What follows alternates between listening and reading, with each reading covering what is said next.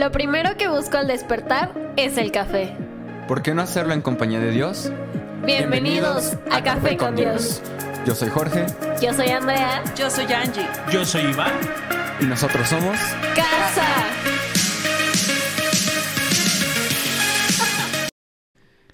Bienvenido Bienvenidos vez más a tu podcast favorito. Gracias por acompañarnos. Mi nombre es. Iván, Yo soy Angélica. pastores de Somos Casa en Toluca y nos llena de alegría que nos acompañes el día de hoy. Así, Así es. así es. Gracias por Así acompañarnos. Y vamos a Salmos 78.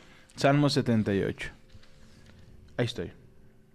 Dice, de modo que cada, perdón, 78, 7. Ah, no les dije. que me he Salmo equivocado. 78, 7 dice, en adelante, de modo que cada generación volviera a poner su esperanza en Dios Mm. y no olvidara sus gloriosos milagros, sino que obedeciera sus mandamientos. Entonces no serán obstinados, rebeldes e infieles como sus antepasados, quienes se negaron a entregar su corazón a Dios. Fíjate, yo, yo, yo quiero ser- hacerte una pregunta.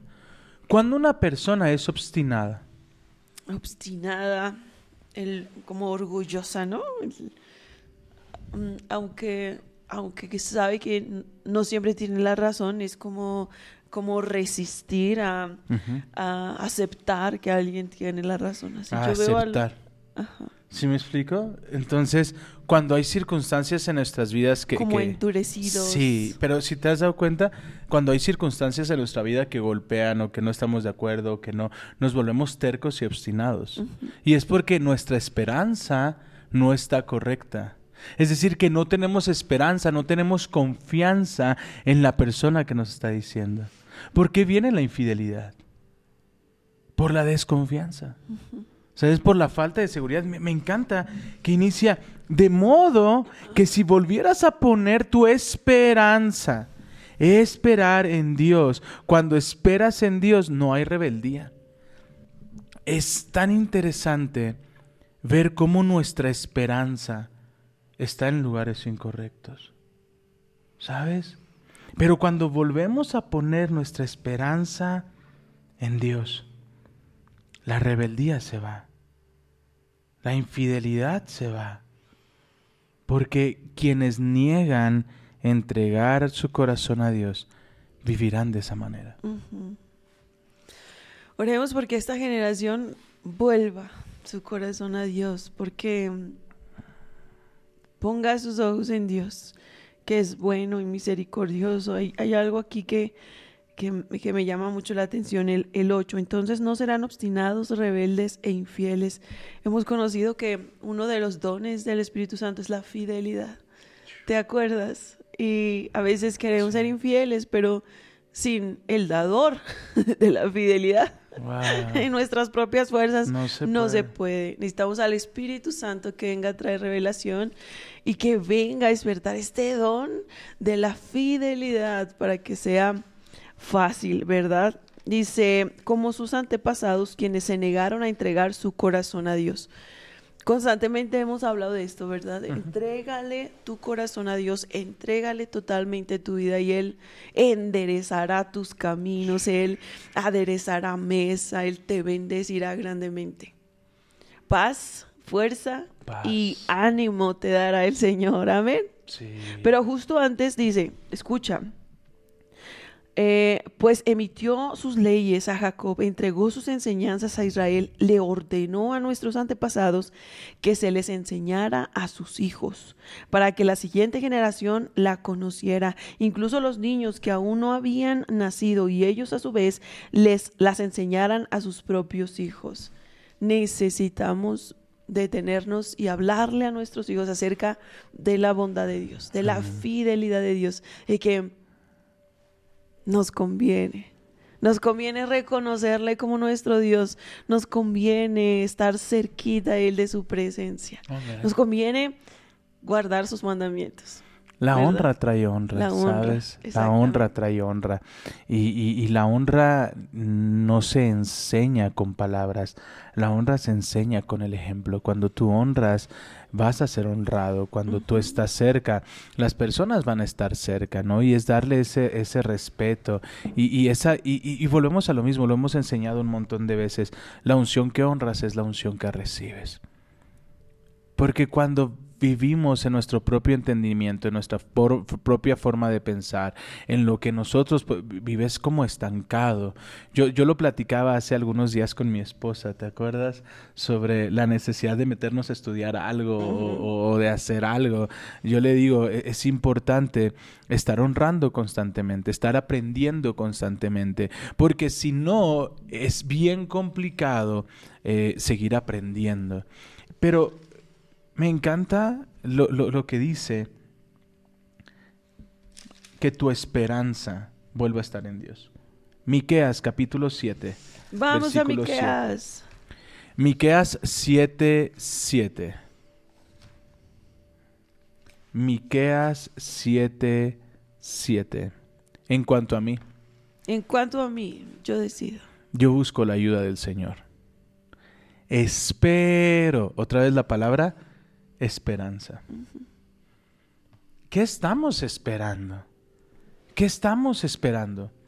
Hemos estado enseñando, ¿no? Si esperas el peor escenario, toda tu conducta te llevará a tu peor escenario. ¿Dónde está nuestra esperanza? ¿Dónde está nuestra paz? En cuanto a mí, en cuanto a mí, busco la ayuda del Señor. Espero confiadamente que Dios me salve y con seguridad mi Dios me oirá. Me encantó el 8.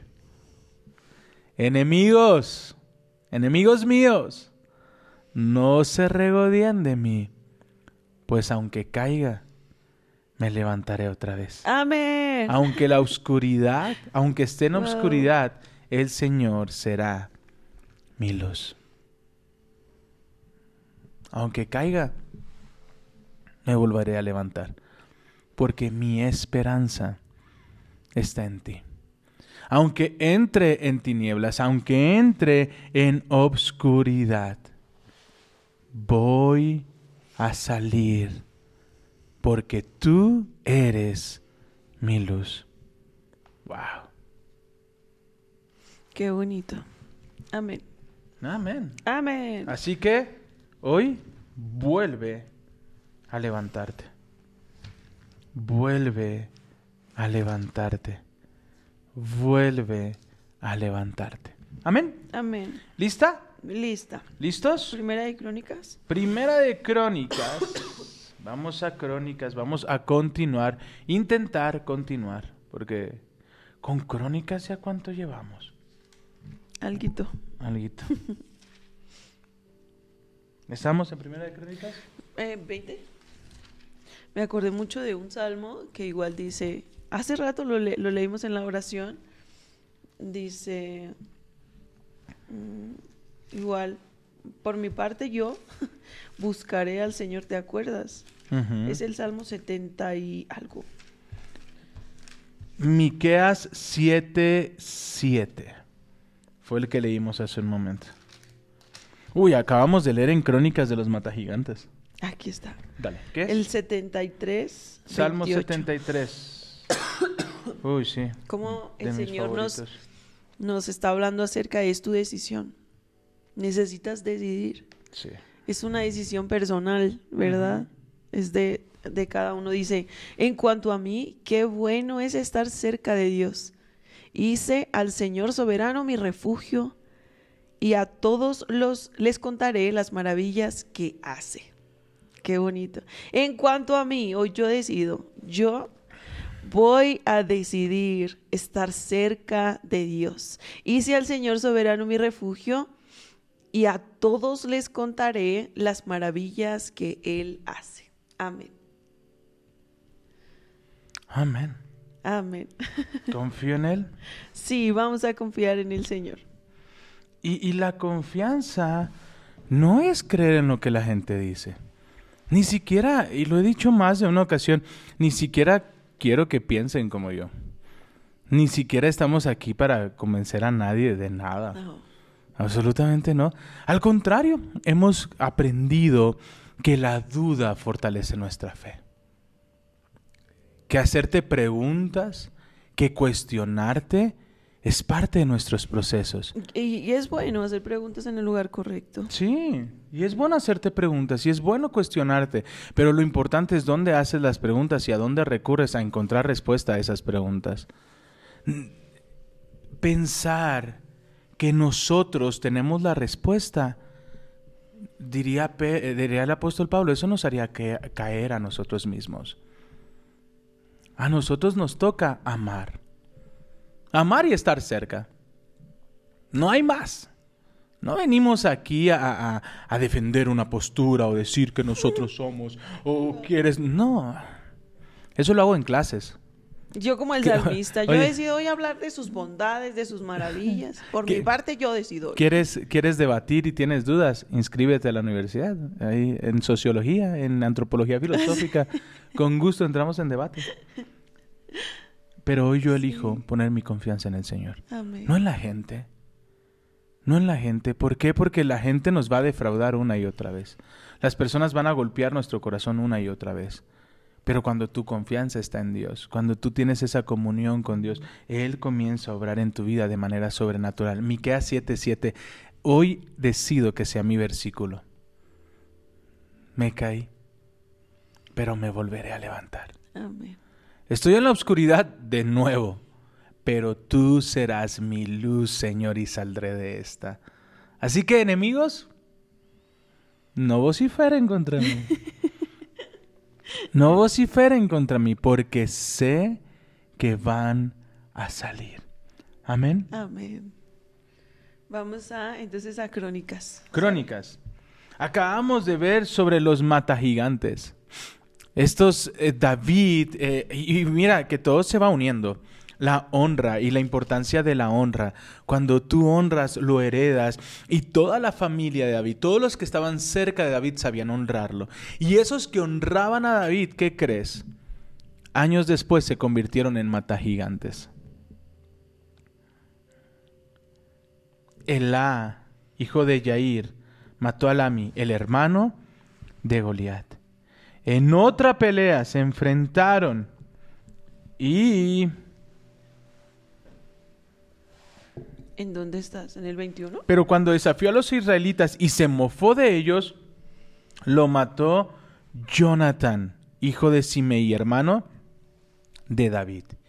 Y cada uno de ellos vencieron a sus gigantes. Amén. Amén.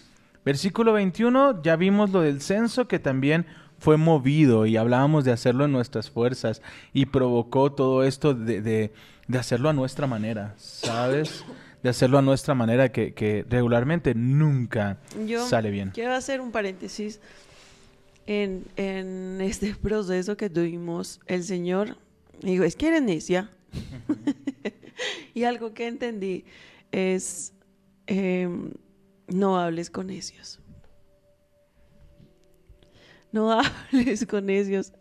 El, hay un proverbio, déjenme ver si lo encuentro. Es que son tantos que hablan de la necedad.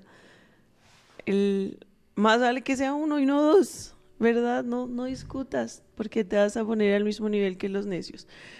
El, el hecho de decir, yo tengo la verdad absoluta, eso de verdad, hijo, No. muestra tanta necedad en nosotros. Sí.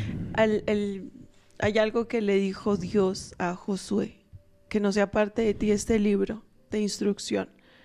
Medita en él de, ¿De día qué? y de noche. de Instrucción. Si, si alguien nos pregunta cuál es, eh, cuál es eh, su enfoque o qué, amar Amar, lo que Y dijo Jesús. y seguir la instrucción de la palabra. Porque la verdad, hay tantas cosas que lo único que hace es ponernos bandera y dividirnos unos a otros. Cuando el tema no es dividirnos, el tema es decir, tienes dudas, dame unos minutos. Nos sentamos, platicamos, te escucho, escuchas mi postura y, llegamos a un acuerdo. ¿Sabes? Porque lo único o por qué tenemos tanto la convicción y la paz de hacer esto por lo que Dios ha hecho en nuestras vidas. La unción que honras es la unción que recibes. La gloria que buscas es la gloria que recibes. Y cuando tú buscas su presencia, no serás avergonzado. Su presencia trae esa paz en tu corazón, trae esa paz a tu mente, trae paz a tus emociones. Algunos son llamados a conocerles, otros no. Otros no, y está bien.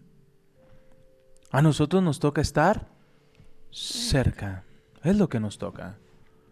Nos toca bendecir, nos toca obedecer, nos toca caminar por el libro de instrucciones. Y sabes qué me hace pensar, hablando del libro de, de, instrucciones, eh, es exactamente eso, amor. El, eh, la televisión tiene tanto potencial, el iPad tiene tanto potencial, pero ¿quién lee el libro de instrucciones? Exacto, pasamos Nadie. tiempo tras el televisor que... ¿Sabes?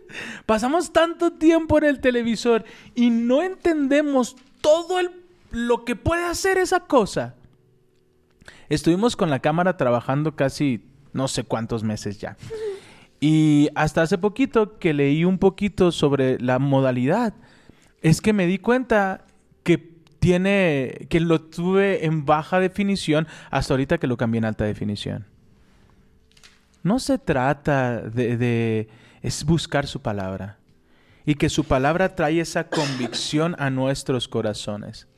Y esa instrucción ama, perdona, abraza, que los conozcan por cuánto se aman unos a otros, por cuánto que se levantan. No es bueno que el hombre ande solo. Si cae, ¿quién lo levantará? Es mejor que estemos entre amigos y nos levantemos y nos animemos y caminemos hacia aquello que Dios tiene para nosotros. Cuando tú honras y cuando tú te acercas y cuando tú tienes esta convicción de que Dios es poderoso, comienzas a conquistar. Yo veo a Jonathan, yo veo a Elán, estuvieron cerca de David y después ellos se convirtieron en mata gigantes. ¿Sabes? Dios nos dará la fortaleza para ganar nuestras batallas. Pero ¿sabes qué es lo más increíble? Que no solamente vas a ganar tu batalla, sino que vas a ayudar a otros a que ganen su batalla. Eso es lo glorioso. Lo glorioso es que cuando viene el conocimiento, deja que Dios lo confirme, lo, lo transforme en sabiduría. Algunos tenemos mucho conocimiento, ¿sabes? Y conozco personas con un conocimiento asombroso, pero con una incapacidad de transmitirlo como una, una incapacidad de enseñar a otros. Pero la sabiduría que proviene del Señor nos ayuda a enseñar a otros a caminar conforme a las instrucciones de su palabra. Y cuando yo vivo y cuando, si te das cuenta, no se centra en lo que tú puedas hacer. Toda la palabra lo vimos. Hoy eh, alguien nos leyó un salmo increíble. El pan es el que dará felicidad, el vino será el que da felicidad, el pan será el que ilumine tu rostro. ¡Wow! No se trata de ti, se trata de lo que Jesús hizo. Y cuando aprendes a confiar en lo que Dios ha hecho en tu vida, eso no solamente va a traer transformación a tu trabajo, no solamente va a traer transformación a tu casa, a tu vida, sino a todo lo que hagas. Hoy te animamos. Dios es bueno. Hay algo que dice un pastor al cual amamos mucho. Si ya probaste con todo, ¿por qué no pruebas con Dios? Si ya intentaste todo, si ya fuiste a psicólogos, si ya fuiste a terapia, si ya fuiste a cientos de doctores, ¿por qué no intentas con Dios? ¿Por qué no dejas que Dios sea el que obre en tu vida, en tu corazón? ¿Por qué no le decimos esta mañana, Señor, quiero conocerte? No quiero conocer lo que dicen de ti. No quiero conocer lo que otros conocen de ti. Quiero conocer, quiero tener mi propia experiencia contigo. Quiero tener mi propio encuentro contigo. Creo A veces, pero ayuda en mi credulidad. ah, pas- pasa algo, a mí me pasaba, que nos quedamos con, con lo que nos contaron de Dios. Sí. Y, y nos quedamos con esa versión. Pero Dios, el Salmo dice, mi corazón te ha escuchado decir, ven y conversa conmigo. Lo que Dios anhela de nosotros, de la relación con nosotros, es una conversación, una, una relación genuina, honesta, ¿verdad? Y luego, luego pasa que vamos a orar Cuidado. Ah, vamos a orar y, y no, sí, yo soy, no sé qué, ¿no? Le ponemos tantas máscaras al Señor cuando Él nos pide ser genuinos, honestos. Y, y me encanta, ¿no? Vemos lo que hemos estado enseñando estos últimos días. Jacob. Jacob teniéndolo todo. Jacob teniendo las finanzas que te puedas imaginar, las tierras que te puedas imaginar. Había tanta estabilidad económica, por decirlo así, en su vida. En su familia no le faltaba absolutamente nada. Y mientras pelea con el ángel, le dice, ¿qué es lo que quieres? Suéltame. No te suelto hasta que me bendigas. Ya no quiero cargar con la bendición de otros. Ya no quiero eh, hacerlo como lo hacen los otros. Como los es- con lo, qui- quiero mi propia bendición. ¿Sabes? Lo quiero a mi manera, lo quiero co- como lo tienes para mí, Ujú. sin máscaras. Ya no quiero cargar con la bendición de Saúl, ya no quiero cargar con lo que otros esperan de mí, ya no quiero lo, lo- lo que otros determinan que quiero ser yo, Quiero mi propia bendición. quiero mi propia bendición. Lo que tú preparaste para mí, lo que tú diseñaste para mí, eso es lo que yo quiero. Ya no quiero voltear a ver el plato de al lado. Ouch. Quiero mi plato, lo que tú quieras darme, eso es lo que yo Fíjate quiero. que yo ayer en, en una clase les decía a los alumnos, es psicología social. Y hay una parte donde habla sobre los vacíos. Y, explicaba aquí algo bien interesante. Hay ocasiones que estamos haciendo algo para lo que somos buenos, para lo que tenemos una vocación, y que ayuda de alguna manera a la sociedad, pero nos sentimos vacíos. ¿Sabes? A veces tengo un buen trabajo, tengo estabilidad en mi familia, tengo una casa, tengo estabilidad económica. Irónicamente, no me falta nada, pero me siento vacío. ¿Alguno se identifica? Yo hubo un tiempo donde me identificaba así. Donde cada mañana me hablaba a mí y me decía, tienes un trabajo increíble. Eres director de una universidad. Te está yendo bien. Otras universidades te buscan, quieren que trabajes con ellos. Tienes una familia increíble, tienes una esposa hermosa, tienes hijas increíbles, tienes estabilidad, acabas de comprar tu casa. ¿Qué te pasa? Y cada mañana, mientras iba manejando al trabajo, me hacía la misma pregunta, ¿qué me pasa? ¿Por qué siento este vacío tan grande en mi corazón cuando se supone que tengo todo lo que necesito? Y a veces tenemos que preguntarnos, ¿es lo que yo necesito? ¿Es lo que realmente yo quiero? Es lo que realmente yo espero y comienzas a hacerte las preguntas correctas. Y comienzas a buscar a la persona correcta.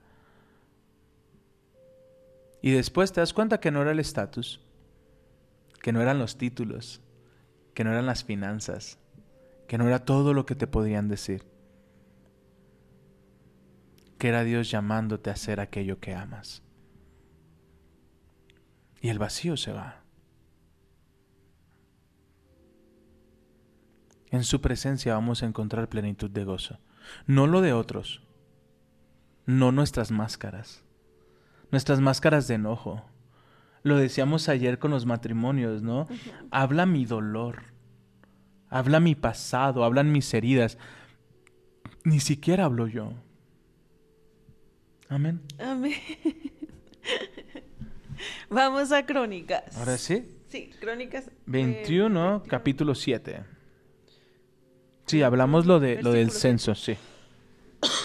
Dice, Dios se disgustó mucho por el censo y castigó a Israel por haberlo levantado. Entonces David le dijo a Dios, he pecado grandemente al haber hecho el censo. Te ruego que perdones mi culpa por haber cometido esta tontería. Entonces el Señor le habló a Gad, el vidente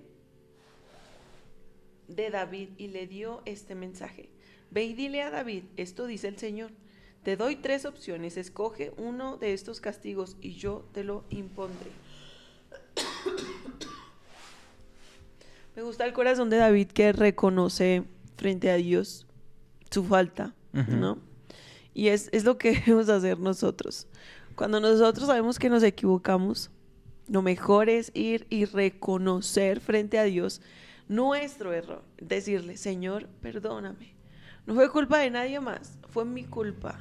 No, no justifico mi falta, no justifico mi acción, mi culpa, Señor, ¿no?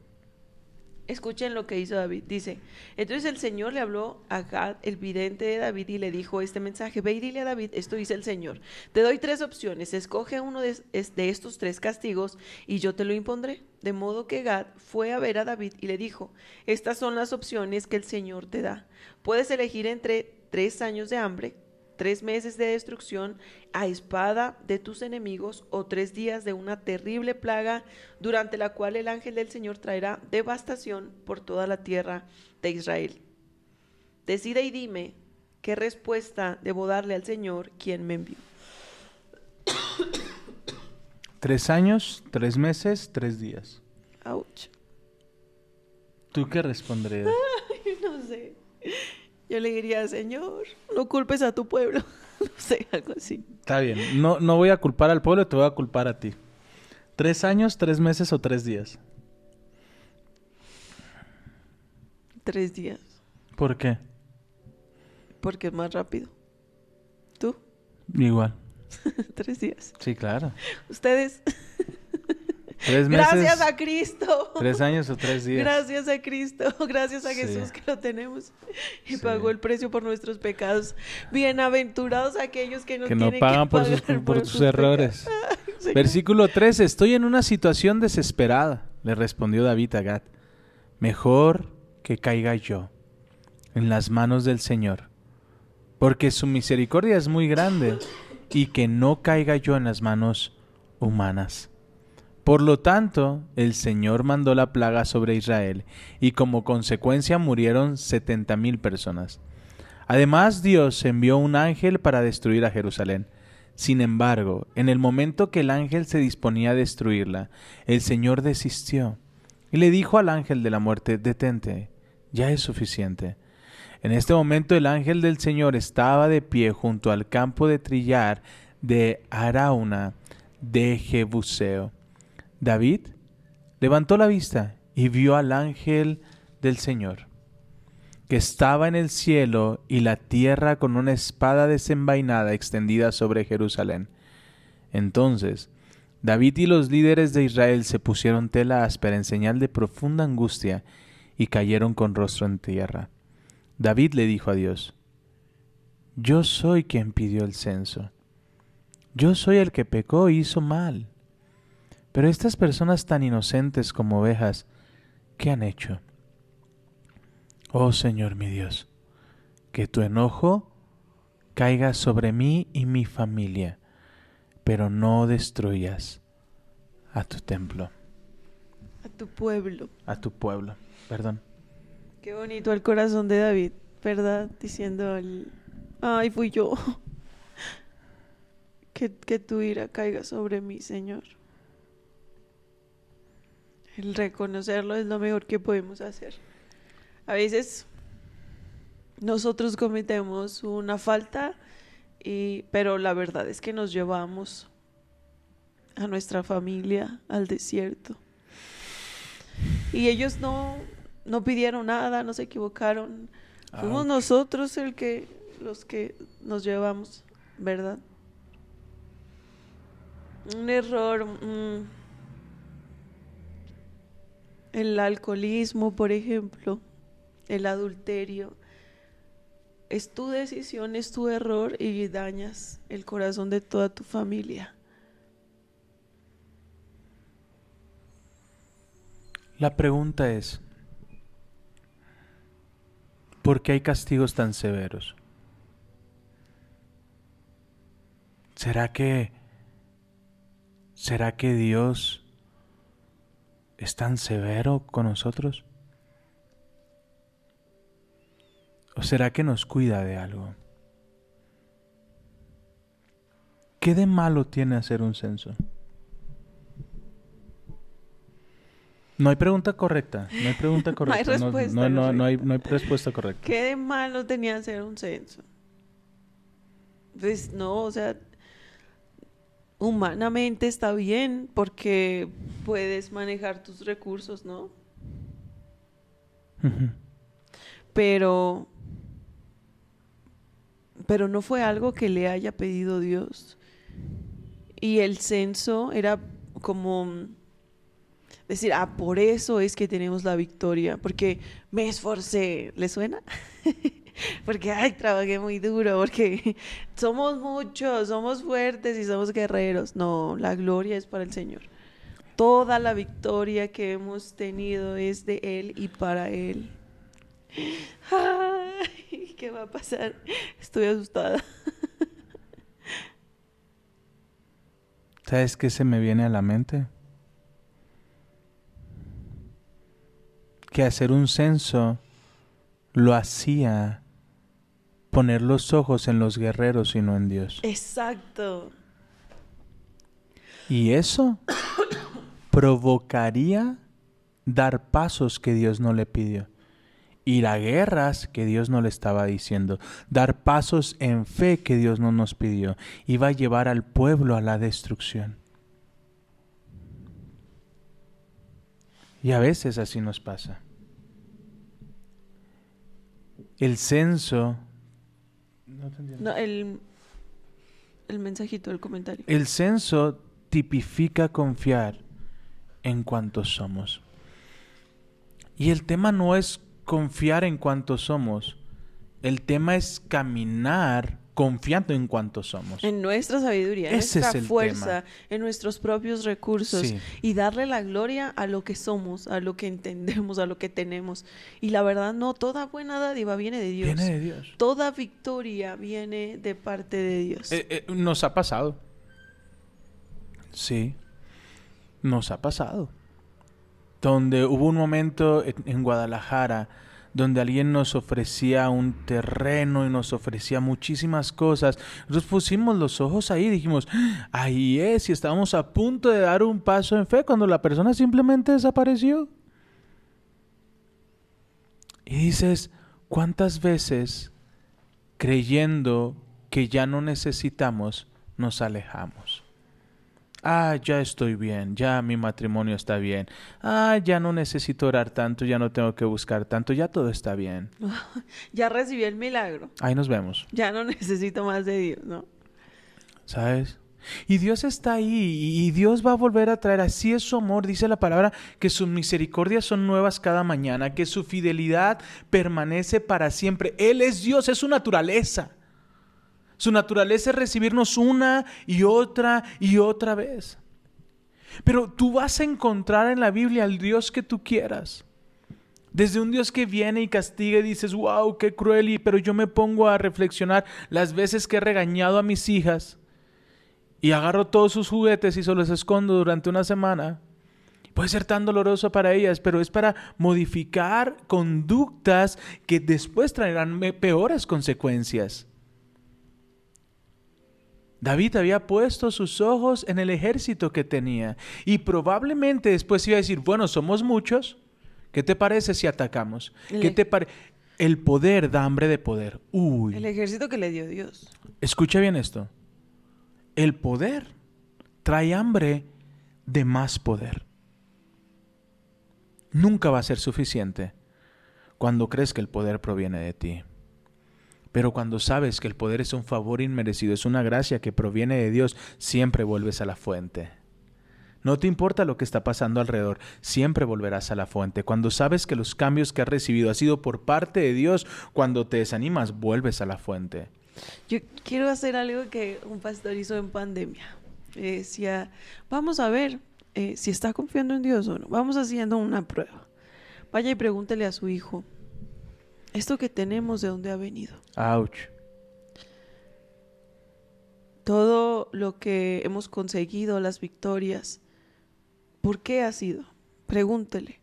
Si la respuesta es, porque tú has trabajado mucho, porque te has esforzado, papá. Uy, porque lo hemos logrado juntos. Uy, cuidado.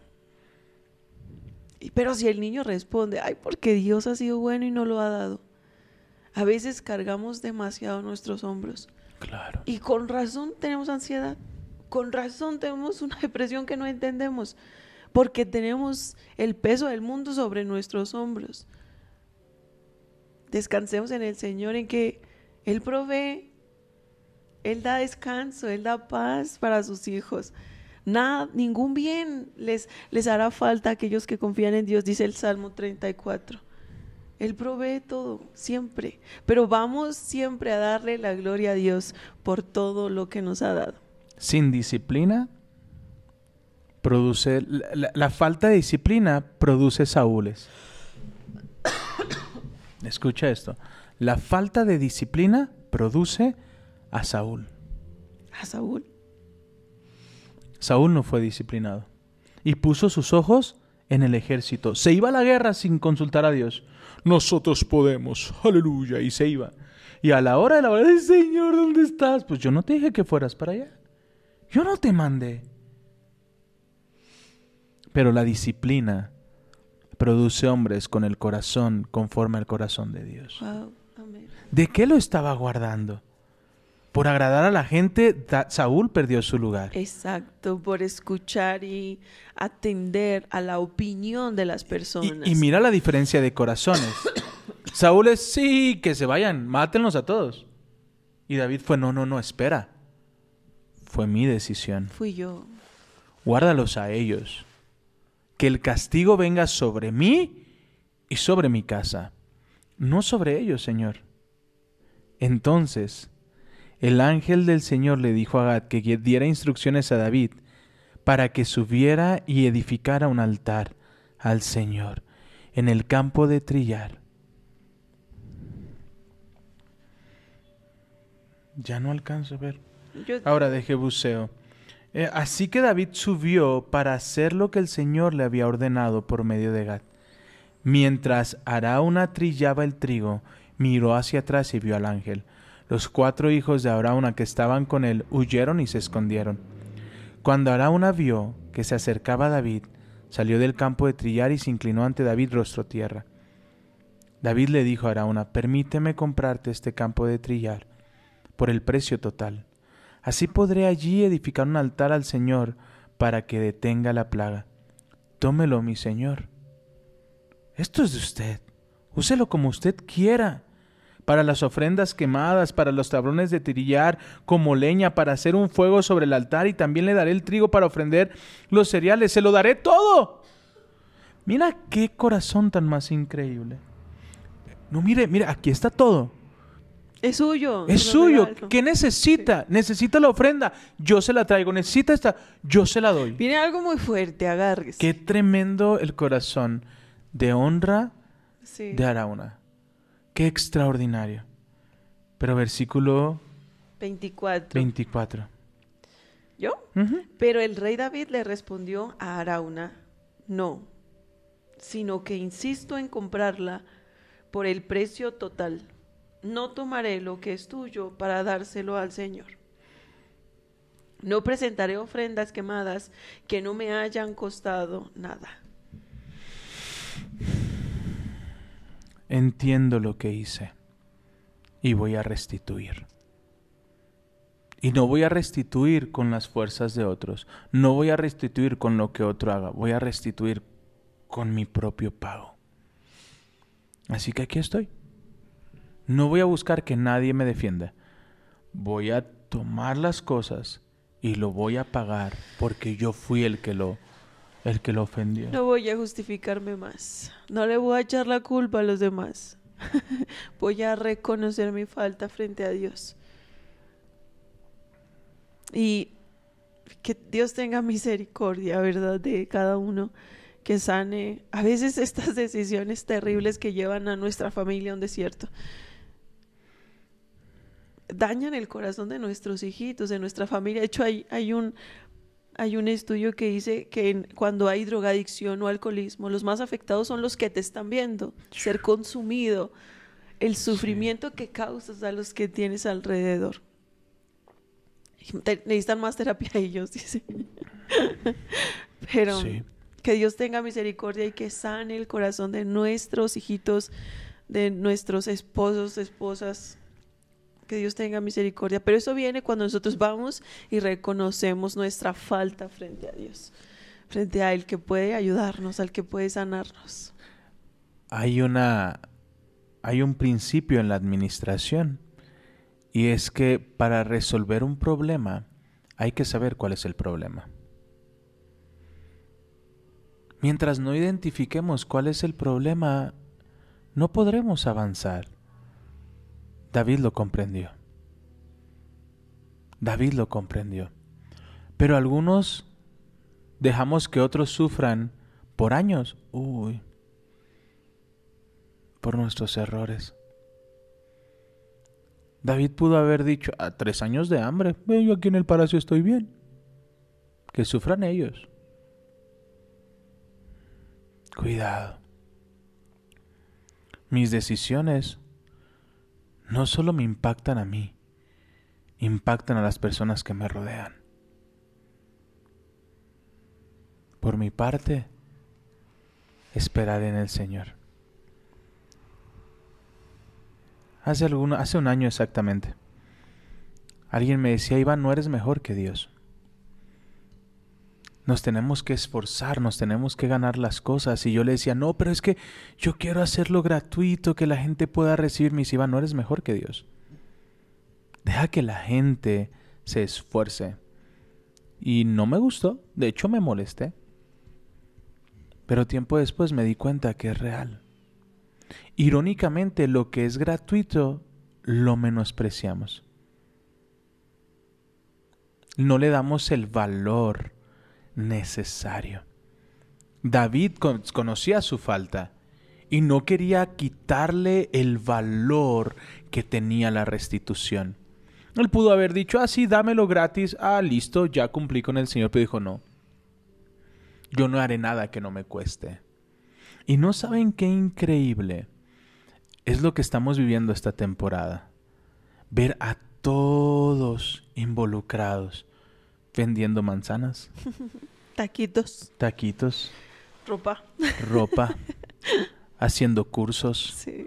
Hace- ha unido tanto a casa que si alguien me hubiera dicho, aquí está el dinero para hacer el congreso, hubiera dicho, no, esto nos está uniendo como no tienes una idea. Y yo sé que días antes Dios va a mandar.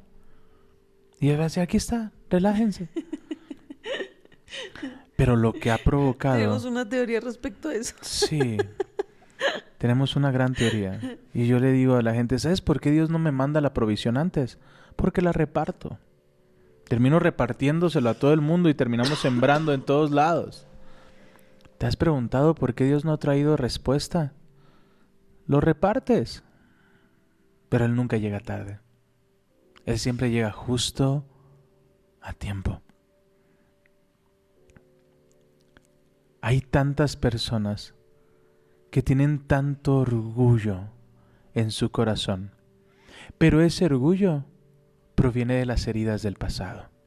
Platicábamos anoche con los matrimonios, ¿no? Su conducta ni siquiera es consciente. Son personas que han sido lastimados y una persona lastimada lastima. Nos Ese toca dar gracia. Determina, está determinando tus palabras, tus pasos, tus actos. El dolor habla El dolor habla. y lastima. Sí, mucho. Pero ¿de qué dolor pudo haber hablado David. Y muchos podremos decir, uy, David, no, David fue rechazado, David fue abandonado, David fue menospreciado. Pero ¿sabes dónde vivía? En la casa del Señor. Amén. Solo una cosa quiero, y solo una buscaré, es morar en tu presencia Amén. para siempre. Entonces mi corazón comienza a blindar. Mi corazón es como un, un aceite en mi corazón que el que lastima, lastima y el que, el que es amado, ama. Y podrán venir a decirte, a tratar de ofenderte, pero Dios estará guardando tu corazón porque estás en el lugar correcto. Amén. No voy a tomar nada que no me cueste. No voy a tomar nada que no me cueste. Es, es tan hermoso porque él, él decía, yo puedo darle algo, algo que no me costó, algo por lo que no pagué, que no me costó un sacrificio, pero prefiero darle al Señor algo. Algo que me costó. Algo que me costó. Prefiero darle a Dios lo mejor que tengo. ¿Cómo puedo ayudar a alguien a que sane sus heridas? Te voy a decir algo con mucho amor. No puedes. No, solo Dios puede orar en el corazón. No puedes. Eh, mil y un personas han determinado una persona no cambia. Una persona con heridas va a herir. Y el que, eh, ¿sabes a cuántas personas he escuchado decir? El que es infiel va a ser infiel toda la vida. El que tiene problemas con drogas va a tener... eh, y, de hecho, hay- el, el doble A se identifica así. Soy alcohólico. Pueden tener 10 años sin tomar, pero se siguen identificando como soy alcohólico. La naturaleza humana nos dice que no vamos a cambiar. Pero la palabra nos enseña algo tan poderoso. El Espíritu Santo convicciona el corazón de las personas y trae una transformación. Amén. ¿Cómo puedo ayudar a alguien? Yo, llenándome de su presencia. Yo buscando su presencia. ¿Sabes cuántas? Eh, Pedro, segunda de Pedro, si no me equivoco, dice, por tu fe, por cómo tú honras a Dios, por cómo tú amas a Dios, eso va a alcanzar a las demás personas. Y Dios va a poner en sus corazones y un día van a llegar, "Co- ¿cómo es que tú estás tan tranquilo? Por, por tu testimonio, por, Por tu, tu vida testimonio. recta, dice. Y, y gente va a venir a buscar de lo que tú te has llenado. Amén. No, pero a veces nos sentimos colonizadores. Nos sentimos como aquellos que venimos a salvar. No podemos.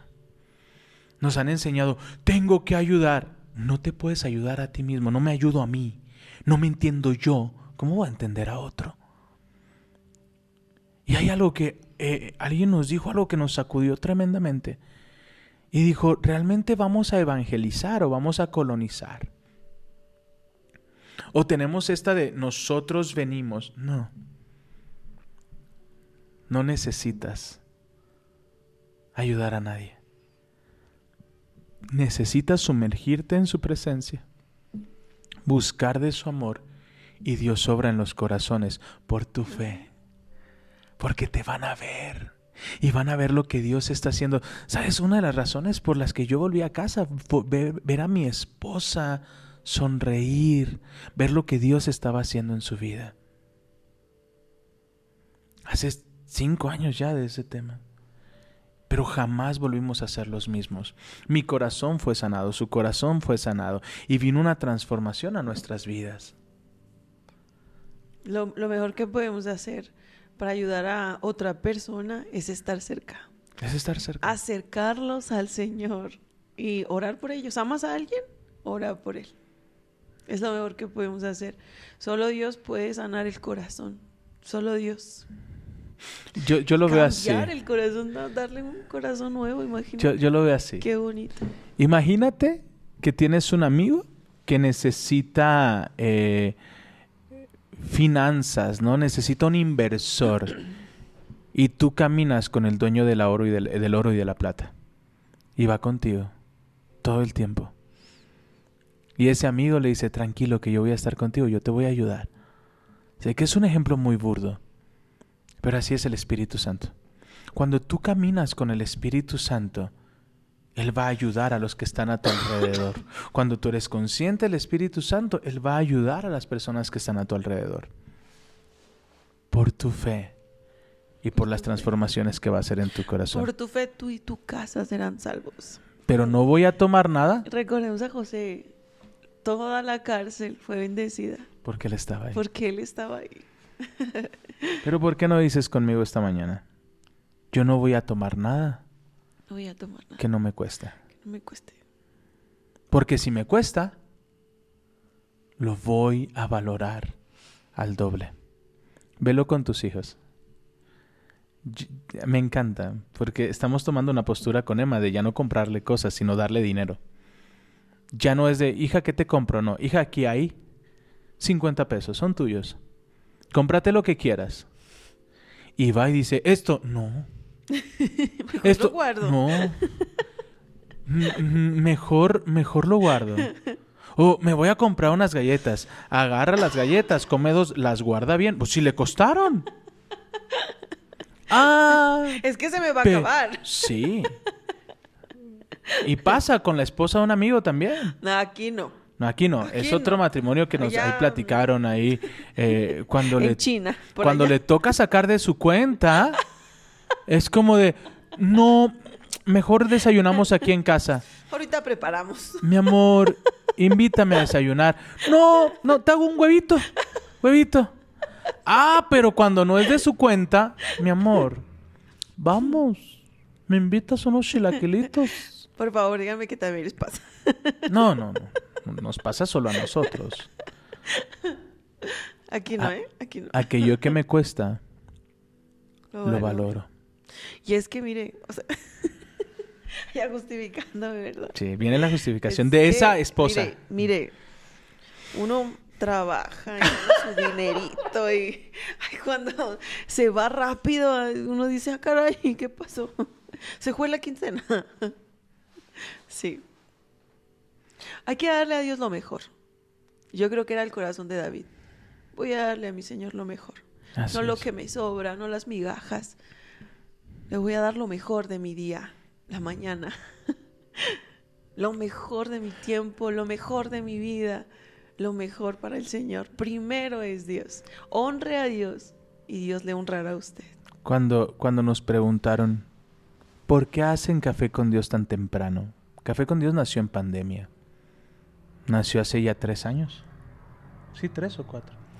En No, el tres. 2020, cuando empezó la pandemia, 2020. En el 2020, hace tres, años. Vamos por cuatro años. Vamos por cuatro. Lo mejor del trigo Dios tiene para nosotros. Cuatro años. Vamos para cuatro años. Y siempre nos preguntaban, ¿por qué? Porque así yo me lleno de herramientas para lo que viene en el día. Yo le doy lo mejor. Ahora estamos haciéndolo doble. Cinco de la mañana con un grupo de oración se pone a que es... Uf, si te platicáramos lo que estamos viviendo. Pero entre más, más profundo vayas, más fruto verás. Amén. Entre más te cueste, más lo vas a valorar. Padre, te damos gracias esta mañana por tu hermosa presencia. Gracias. Yo bendigo a cada persona que nos acompañó el día de hoy. Y yo te pido, sé tú, danos la fortaleza y la semilla para pagar por aquello que tienes para nosotros. Porque es tu propia semilla, Señor. Hoy bendigo a todos los que nos escucharon. Y yo te pido, ama- amado Espíritu Santo, llévanos más profundo en el nombre de Jesús. Amén y amén. Padre, damos gracias por tu palabra, por enseñarnos, Señor.